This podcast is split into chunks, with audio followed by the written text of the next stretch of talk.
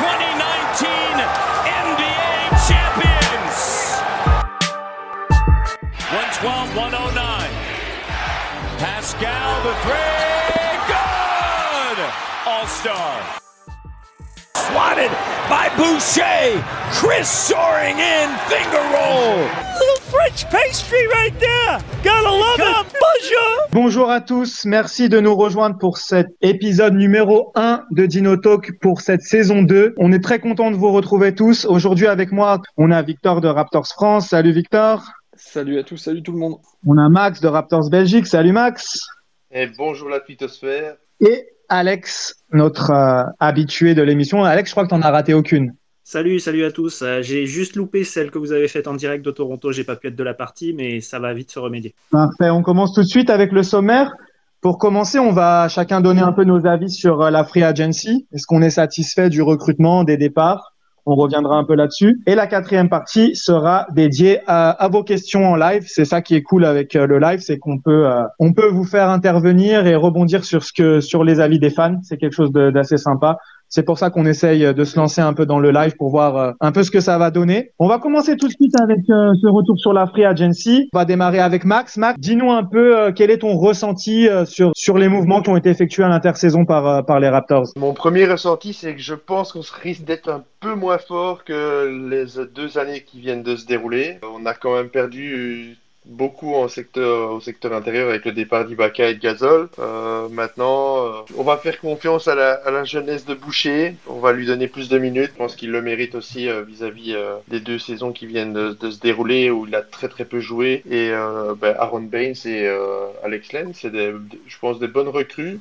Peut-être un poil euh, au niveau d'Ibaka et de Gasol, mais euh, je, demande à voir quand même parce que Len est, quand même beaucoup plus jeune. Je pense qu'on sera un petit peu moins fort, mais, on a tout misé sur l'année prochaine. De toute façon, cette saison, ce qui s'est passé, c'est que bah, là, on, est en train un petit peu de, de préparer 2021. De toute façon, c'était pas une surprise. euh, les Raptors n'allaient pas forcément jouer cette saison, on va dire, à plein régime, avec des joueurs euh, signés sur la durée, avec une équipe qui devait euh, s'installer dans la durée. On savait très bien que 2021 reste un objectif. Aujourd'hui, euh, malheureusement, on marque le coup avec deux de nos piliers, dans enfin, notre secteur intérieur qui, qui s'évapore, puisque notre, pilier, notre pivot titulaire et notre pivot remplaçant qui s'en vont. Bon, je pense qu'après, dans l'histoire, c'est sûr que c'est difficile de perdre un, un Gasol pour son expérience, sa défense, son intelligence de jeu.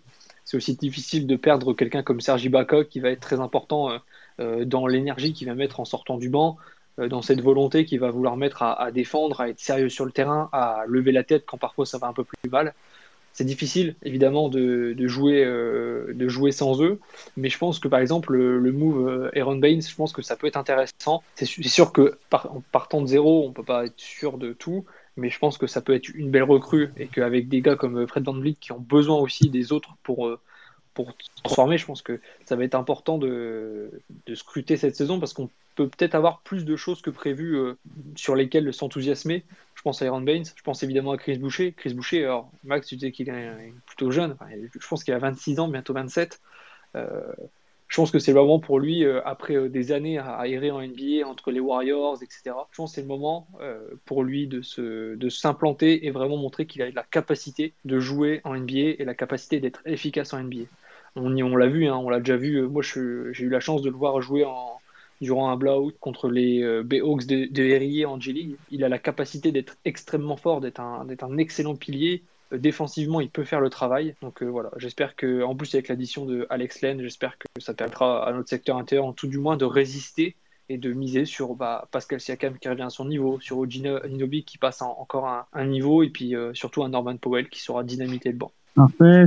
Euh, Est-ce que tu as quelque chose à ajouter, Alex? Bah non, tout a, tout a été dit. C'est sûr que c'est très très compliqué de perdre tes deux pivots dans, le même, dans la même intersaison. Donc euh, il va falloir y remédier. Maintenant, moi je suis très content de l'avenue d'Aaron Bain, surtout. Je dois avouer qu'Alex Len, je l'ai moins vu arriver. Mais non, il faut voir comment, comment tout ça va se, va s'articuler. Euh, J'espère voir plus de temps de jeu pour Chris Boucher, c'est sûr. Là, c'est l'occasion, elle est trop belle pour, pour ne pas le, le- le mettre à contribution et voir ce que, voir ce que ça peut donner. Donc euh, non, dans l'absolu, la, free agency a été, menée. Euh, Fred Van Vliet a re-signé. On a vu, on a su depuis le début que c'était la priorité du front office. Ils ont réussi à l'avoir euh, au prix qu'on qu'on sait. Et derrière, on n'a pas su séduire suffisamment Ibaka et, et Gasol pour qu'ils restent une année seulement. Donc ben, maintenant, il faut, il faut continuer d'avancer et j'ai hâte de voir ce que Scaron Baines et Alex Len peuvent, euh, peuvent amener euh, comme contribution euh, par la suite. Je rebondis sur ce qu'Alex disait. Il faut un peu remettre dans le contexte en fait comment les Raptors ont mené leur free agency. En réalité, l'objectif, comme l'a dit Victor, c'est vraiment 2021 et aucun joueur qui n'a été signé n'a une deuxième année garantie.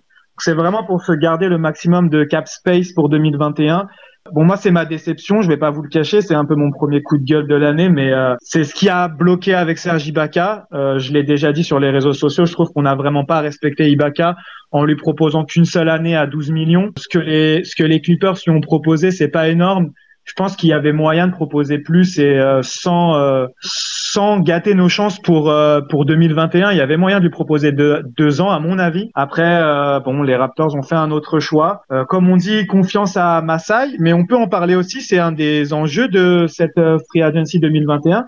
Masai doit signer une extension, il ne l'a toujours pas fait. Dans les derniers jours, il a été interrogé là-dessus. Pour l'instant, il dit qu'il est occupé à autre chose. Est-ce que, je voulais vous demander, est-ce que vous êtes inquiet par rapport au fait que Masai prenne son temps comme ça? Est-ce que pour vous, c'est plutôt signe que, oh, il réfléchit à aller voir ailleurs? Ou alors vous êtes, euh, vous allez dans son sens où vous dites oh non il nous ment pas de toute façon euh, vraiment il est concentré sur son travail actuellement. Max qu'est-ce que tu en penses? Moi j'espère qu'il va rester, j'espère qu'il est concentré sur son travail, que d'ici quelques semaines quand euh, allez, la trade deadline sera passée, il aura beaucoup moins de boulot et que là, on essaiera de le prolonger. Ouais, il y a eu un article dernièrement euh, sorti par euh, Michael Grange qui, selon une source, a dit que ça ne bloquait vraiment pas du côté des Raptors, qu'il euh, n'y avait même pas de plan B du côté de la direction pour, pour le poste de Masai, que c'était Masai ou rien pour l'instant. quel est ton avis, toi, Victor, sur, sur cette question? Bah, Je pense que mon avis, Masai, comme tout professionnel et surtout comme on peut le connaître, je pense qu'il est concentré sur une chose, c'est déjà cette année, je pense qu'il a déjà, à mon avis, dépensé beaucoup d'énergie et, voilà, d'efforts sur cette free agency pour essayer de ressortir les Raptors euh, dans un état pas trop désastreux. Euh, on sait qu'on pouvait perdre beaucoup plus que Gasol et Ibaka, on pouvait aussi perdre Ferd Van Vliet. Donc euh, c'était aussi, à mon avis, quelque chose dans, lequel il s'est beaucoup donné. Je pense que quand on signe une, extension sur plusieurs années pour rester président, en tout cas des Raptors, je pense que ça a le mérite de. Il doit être focus sur. En fait, je pense que c'est quelqu'un qui n'arrive pas à faire plusieurs choses à la fois, mais dans le bon sens du terme. C'est-à-dire que c'est quelqu'un voilà, qui va se focus sur la free agency, maintenant il va se focus sur, euh, tout doucement sur la saison, sur la pré-saison qui arrive, et ensuite on verra euh, éventuellement ce qui s'y passe. Euh, je pense que durant la pré-saison, si on voit un Massai re-signer enfin, voilà, je pense que c'est normal, on, ne s'étonnera pas de ça. Donc voilà, je suis pas, suis pas inquiet. Je pense que les Raptors ont bien montré que c'était avec eux qu'ils avaient envie de, travailler, c'était avec c'est ensemble qu'ils ont envie de continuer, donc ça m'inquiète pas. Euh, je me permets de rajouter un petit truc pour ceux qui posent des questions, je vois dans le live, parce que je sais pas si vous les voyez, euh, les amis, avec moi, il y a plein de questions qui, sont posées. Pour les questions les plus longues à répondre, on répondra bien évidemment plus tard dans le live, ne vous inquiétez pas. Toutefois, il y a juste une, une, question à laquelle on peut répondre tout de suite. Est-ce, donc c'est Rocket Nation qui pose, qui pose la question. Est-ce qu'un barbu ça vous intéresse? Et il dit contre Stanley Johnson, euh, et en plus, on est gagnant. Il n'y a pas assez de strip club euh, à Toronto. Donc, malheureusement, je pense que euh, même contre tout l'or du monde, il ne viendrait pas. Voilà, on peut continuer. J'ajouterais que vraiment, le recrutement des Raptors a été basé vraiment sur l'état d'esprit des joueurs. On a vu des Whiteside disponibles, des Cousins disponibles. Et quand on voit le recrutement, on voit vraiment que c'est l'état d'esprit au-delà des qualités basket qui ont primé. Euh, moi, je serais pas contre un petit barbu à Toronto, euh, mais il va falloir qu'on le remette dans le droit chemin. Il y a quelques strip clubs quand même, mais euh, pour l'instant, le problème, c'est que ici, c'est fermé. Dernière petite question pour finir sur cette free agency. Euh, quelque chose qui a fait quand même couler beaucoup d'encre. Est-ce que Fred Van Vliet est trop payé? Euh, Alex, je sais que tu as déjà un avis là-dessus. Ben, c'est à l'issue de cette saison qu'on saura s'il est trop payé ou non. Euh, je rappelle qu'il était payé que 9 millions la saison jusqu'ici. Cette année, il a signé un gros contrat qu'à mon sens, il a mérité. Je tiens à préciser aussi qu'il a son...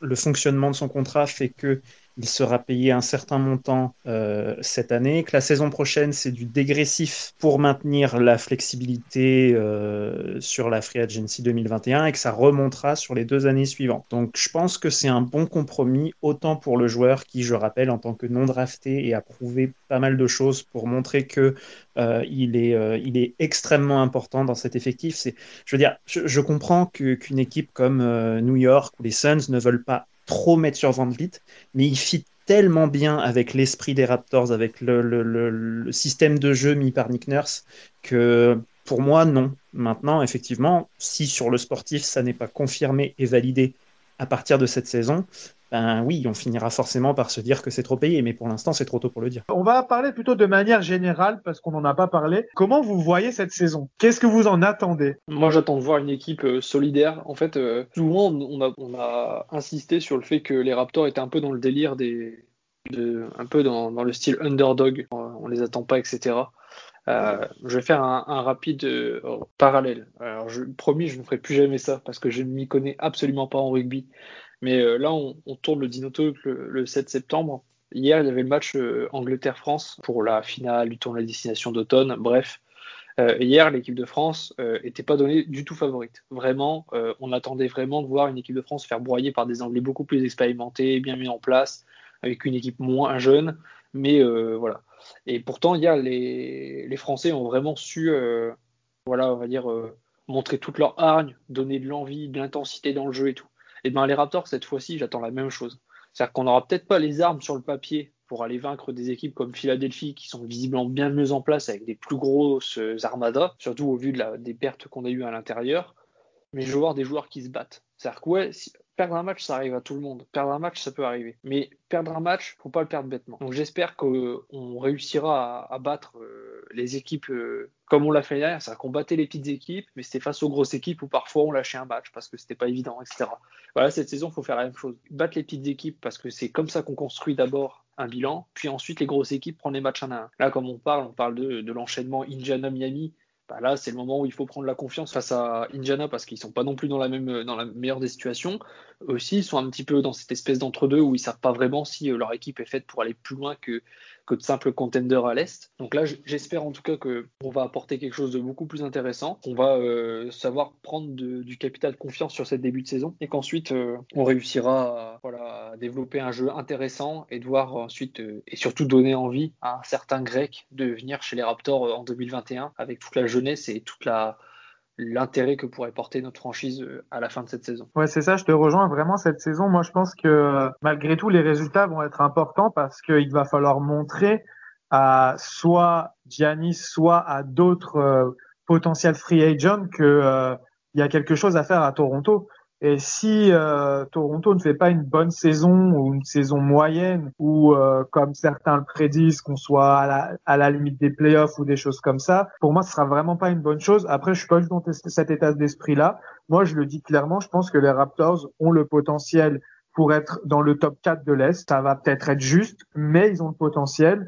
Euh, malgré tout, euh, on a toujours Kyle Lowry, on a toujours Fred Van Vliet qui n'est pas un mauvais joueur et qui a encore beaucoup de progrès à faire et si on part sur la base de la saison dernière, il a été déjà très bon. Euh, Siakam, je suis persuadé, contrairement à ce que beaucoup pensent, qu'il va rebondir, il va faire une excellente saison. Il a fait ce qu'il fallait pendant l'intersaison pour être dans les meilleures conditions. J'en attends énormément d'Oji Anunobi. Oji Anunobi, là, ça doit être vraiment son année d'explosion.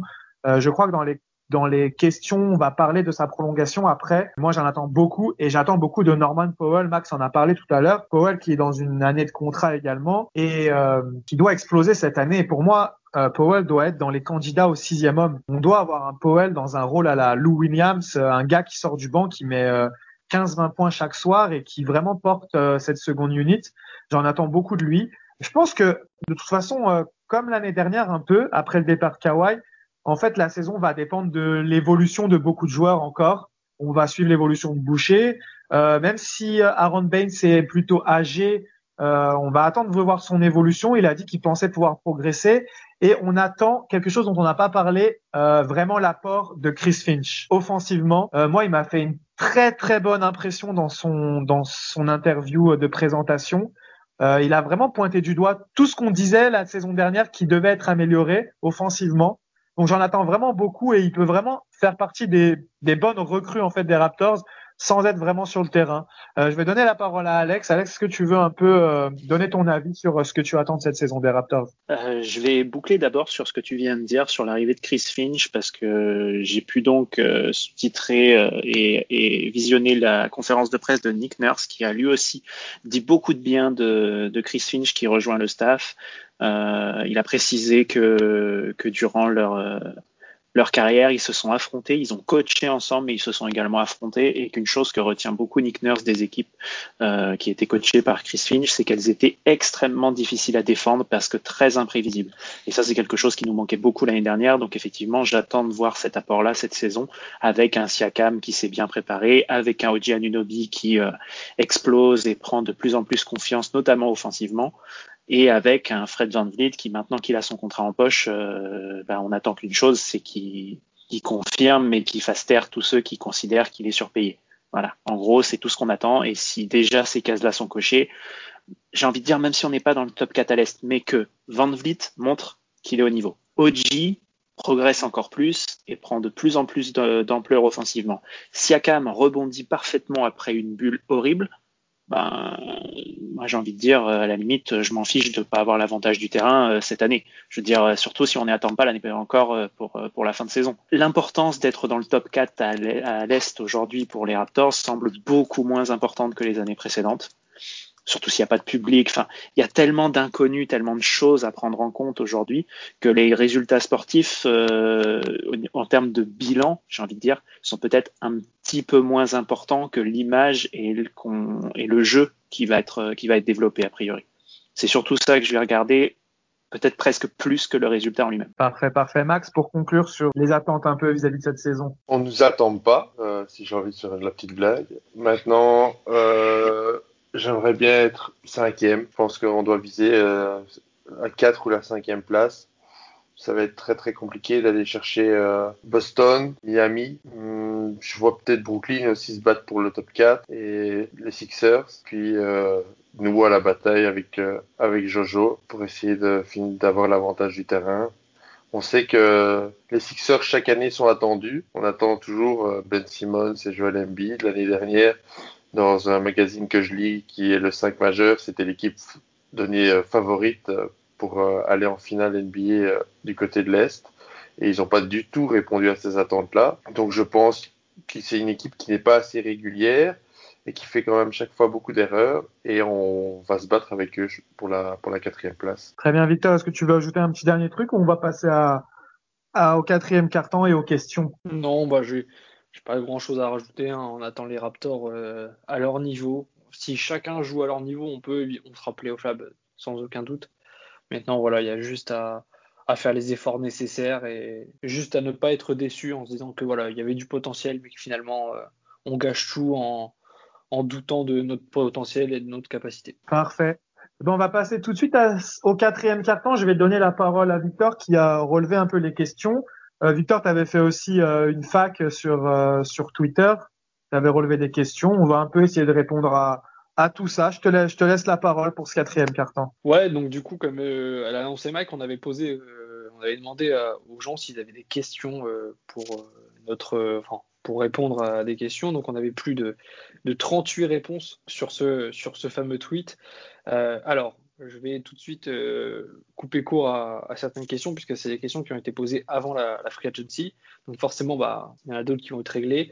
Par exemple, on nous, a posé nous posait la question à l'époque, Arel, vous le signez? Si oui, pour combien?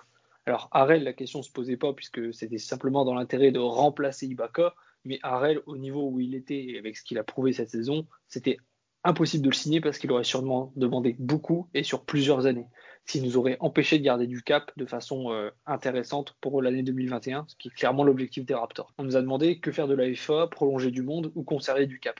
Bah, ce qui a été fait, c'est qu'on a signé du monde, tenté de retenir des champs, mais que finalement, on a quand même gardé du cap tout en gardant une équipe plutôt compétitive. Donc voilà, le choix a été vite fait et le choix a été plutôt bien mené de la part du, FO, même si voilà, il y a des choix qui sont parfois indiscutables, comme le contrat de Van Vliet. Ensuite, on avait à quel prix aller pour Ibaka et Van Vliet. Là, je pense que c'est une question qu'on peut même se poser a posteriori en se posant la question est-ce que finalement aujourd'hui on n'a pas proposé trop peu à Ibaka? Est-ce qu'on n'a pas proposé trop et donné trop avant de Donc là, par exemple, on pourrait répondre à cette question. À mon humble avis, je pense qu'on a, peut-être donné un petit peu trop de Vliet, même s'il peut faire taire des bouches. Enfin, voilà, il faut qu'il le fasse. Euh, Ibaka, j'ai absolument pas la sensation qu'il ait euh, fait le bon choix. Je pense qu'il aurait dû rester au Raptor euh, euh, en situation. Je pense que avec le niveau qu'il a, il aurait pu passer encore une année avec un meilleur contrat et ensuite se barrer, quitte à faire quitte à faire une année voilà un peu en mode biberonnage d'équipe qui s'apprête à le larguer, que de partir comme ça, surtout aux Clippers voilà, un petit, un petit peu déçu de son choix, mais bon, ça c'est quelque chose. Euh, mais je sais pas, je pense qu'on peut en discuter. Je sais pas, Mike, qu'est-ce que tu en penses par rapport au niveau des prises qu'on a pu proposer pour les deux? Moi, je te rejoins sur euh, Van J'aurais donné moins à Van pour pouvoir donner plus à Ibaka. Après, c'était pas le choix de Bobby et Masai, malheureusement.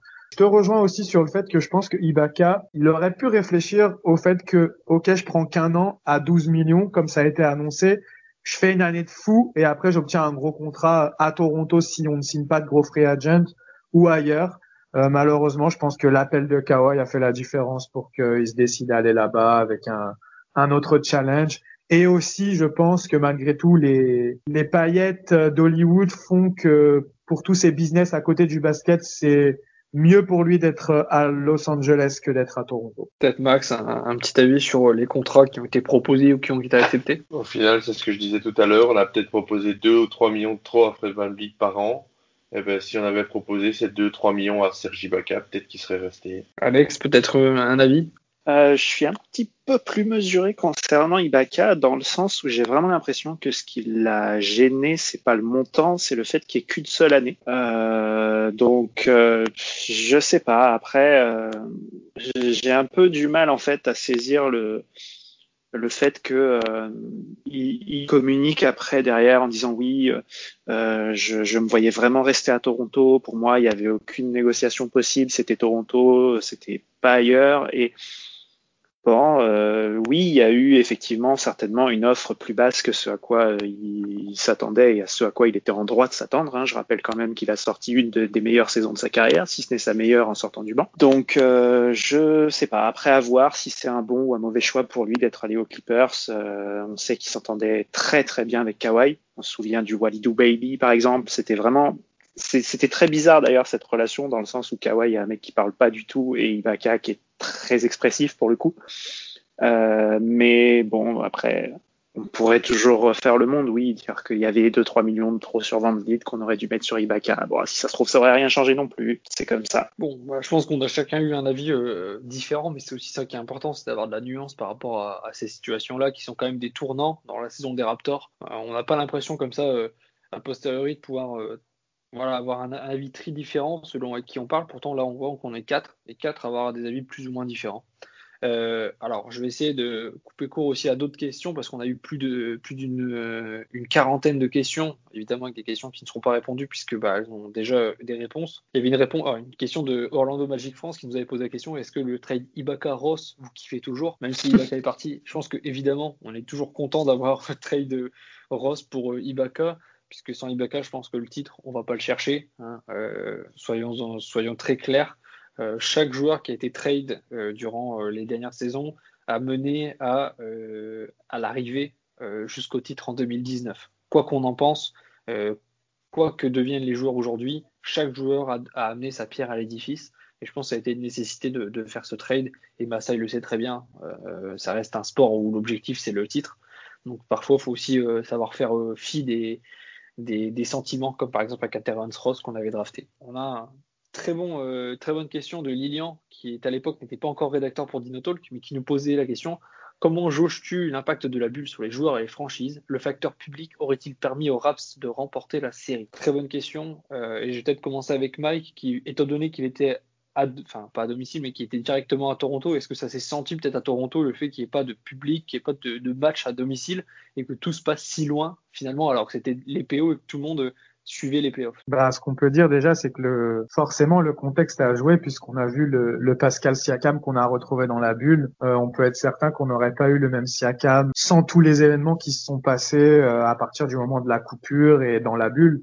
Donc forcément, ça aurait été différent. On sait l'importance du public pour Toronto, euh, l'avantage du terrain, à quel point c'est important. Donc euh, oui, cette question, on peut on peut n'y répondre que par l'affirmatif. Après, ça veut pas dire qu'on on aurait été au bout ou quoi que ce soit, parce qu'il aurait fallu faire le déplacement à Boston aussi. Boston n'a pas bénéficié de sa salle non plus.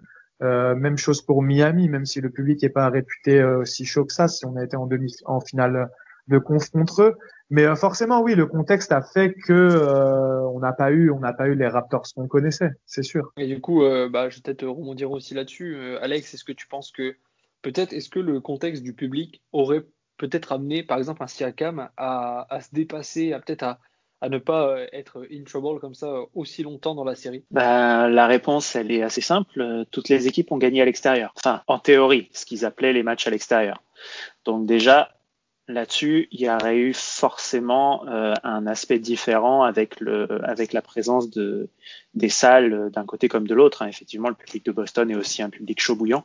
Euh, donc, euh, il y aurait eu forcément des grosses différences. Je veux dire, quand Siakam est en est en difficulté ou même euh, a du mal, n'arrive pas à prendre des mauvais shoots, fait des mauvais choix euh, et pas forcément aussi euh, dynamique en défense, bon bah effectivement ça va le mettre en difficulté. Par contre, bah, si l'action suivante il fait le bon choix, le bon dunk, le bon truc, avec la Scotiabank Arena qui explose, ça peut tout de suite remettre ce genre de joueur le pied à l'étrier et faire en sorte qu'il explose la suite du match. Mais refaire l'histoire, euh, ça, on peut on peut tout changer. Hein. Moi je pense que c'est vraiment une nécessité aussi de de, remettre en, perspective ce, facteur public. Euh, Max, je vais te donner euh, la parole aussi sur le fait que est-ce que finalement on, pourra débattre des heures de, cette situation? On n'aura jamais vraiment une réponse convenable puisque c'était finalement une chose assez unique. Enfin, c'était unique dans l'histoire de la NBA d'avoir comme ça une bulle, surtout dans, un esprit d'épidémie mondiale. C'était vraiment quelque chose d'assez assez incroyable. Je pense que étant au Canada, euh, toutes les équipes qui viennent chez nous doivent euh, quitter le pays, doivent passer la frontière, doivent subir sans doute des contrôles euh, à, l'arrivée, etc. C'est très compliqué, je pense, pour les, les, joueurs qui viennent chez nous. Ils doivent faire des, des, des tâches administratives, tout ça supérieures, et puis ils, arrivent à l'étranger. C'est un peu comme dans le football, quand on, on, on fait un déplacement européen ou des choses comme ça on dit toujours qu'ils doivent prendre l'avion plus longtemps ou, ou ils doivent euh, euh, se, préparer à quitter le pays, à notre climat, etc. Et, ici, cette bulle, elle a un peu favorisé, enfin défavorisé peut-être les Raptors euh, sur, sur, sur, toutes ces tâches, sur, ce climat, cette ambiance qui a d'habitude pour les équipes qui viennent à Toronto et qui n'avaient pas ça. Et je pense que de toute façon, c'est difficilement quantifiable, que ce soit dans le basketball ou dans le football ou dans n'importe quel sport. Euh, les, les, les, équipes qui ont une grosse fanbase, qui ont des grosses ambiances, euh, ne peuvent que qu'être perdantes de tout ce qui se passe à l'heure actuelle, euh, d'avoir des stades ou des, ou des salles vides. Euh, parce que quand on, on s'habitue, je pense à ça, euh, ça, ça, être très difficile de jouer de nouveau dans, des, sortes de cathédrales euh, où on s'entend parler et on n'entend rien d'autre. Je pense que voilà, euh, je pense que encore une fois là, on, se rend bien compte que c'est difficile de, quantifier une situation qui sera unique et qui restera unique. Je pense que ce système de bulles euh, à l'avenir, en tout cas on l'espère, ne sera pas réitéré. C'est toujours compliqué, voilà. Et comme tu as dit très bien dit, Max, c'est aussi cette, sensation de changer de pays, changer de climat, même si on sait par exemple que du côté de, Minneapolis, euh, bah, il fait aussi froid parfois. Donc voilà, c'est aussi particulier de, quantifier ça. Mais alors, est-ce que le facteur public aurait permis aux Raps de remporter la série? Oui et non. Oui, parce qu'il euh, y a plein de choses qui font, comme l'a dit Alex, on peut remettre en selle un, un. Non, parce qu'on ne peut pas savoir, on ne peut pas dire oui euh, à 100% comme on ne peut pas dire non à 100%.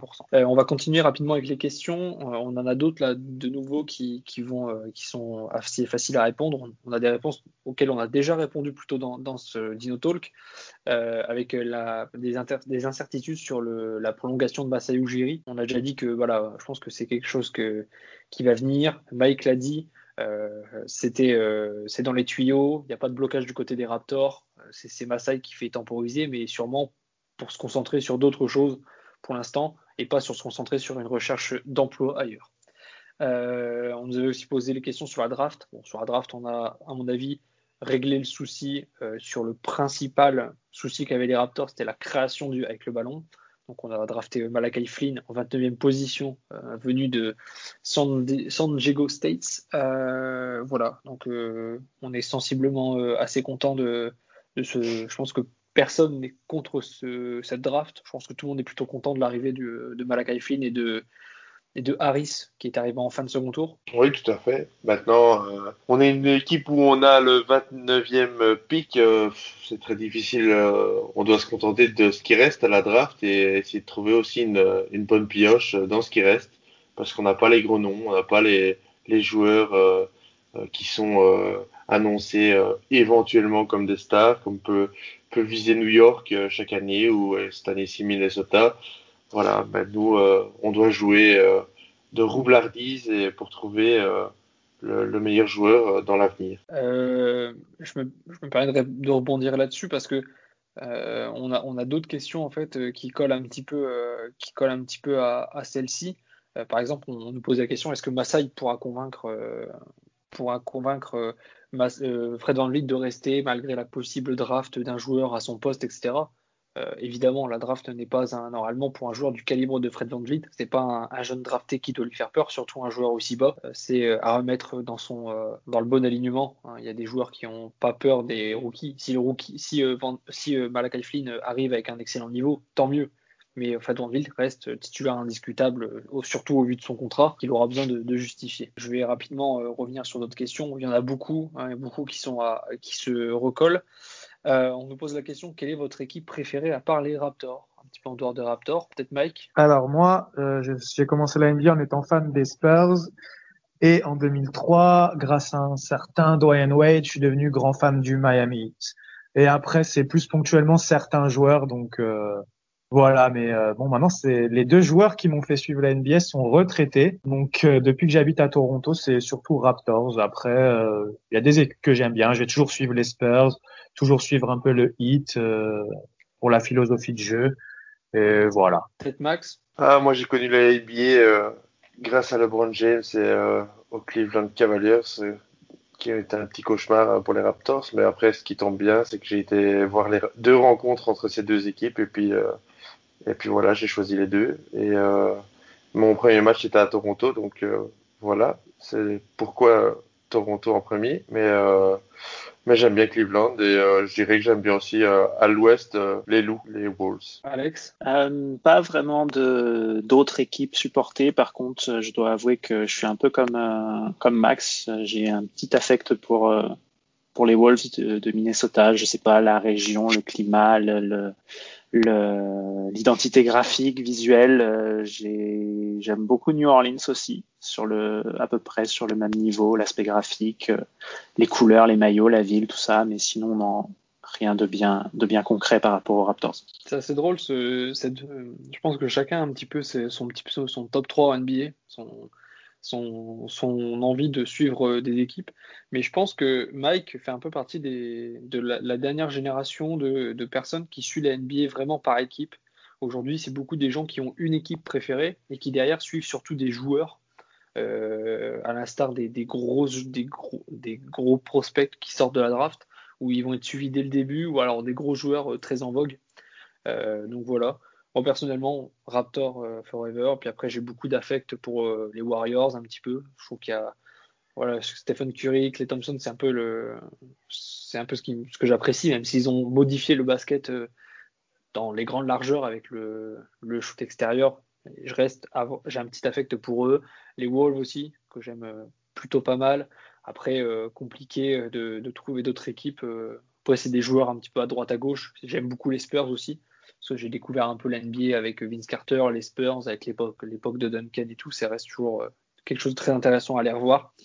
Parce qu'aujourd'hui, voilà, on se retrouve parfois, on retrouve le basket d'aujourd'hui comme avant. Et, ça fait toujours plaisir de, voilà, de se replonger dans des souvenirs euh, des anciennes équipes qu'on supporte, euh, etc. Euh, ensuite, au niveau des questions, on avait aussi la fameuse question gagnerez-vous encore un titre? Je pense qu'on est assez unanime là-dessus. Je pense qu'on est tous à dire on espère et oui, évidemment, on gagnera un autre titre. Il n'y en a pas le moindre euh, doute là-dessus.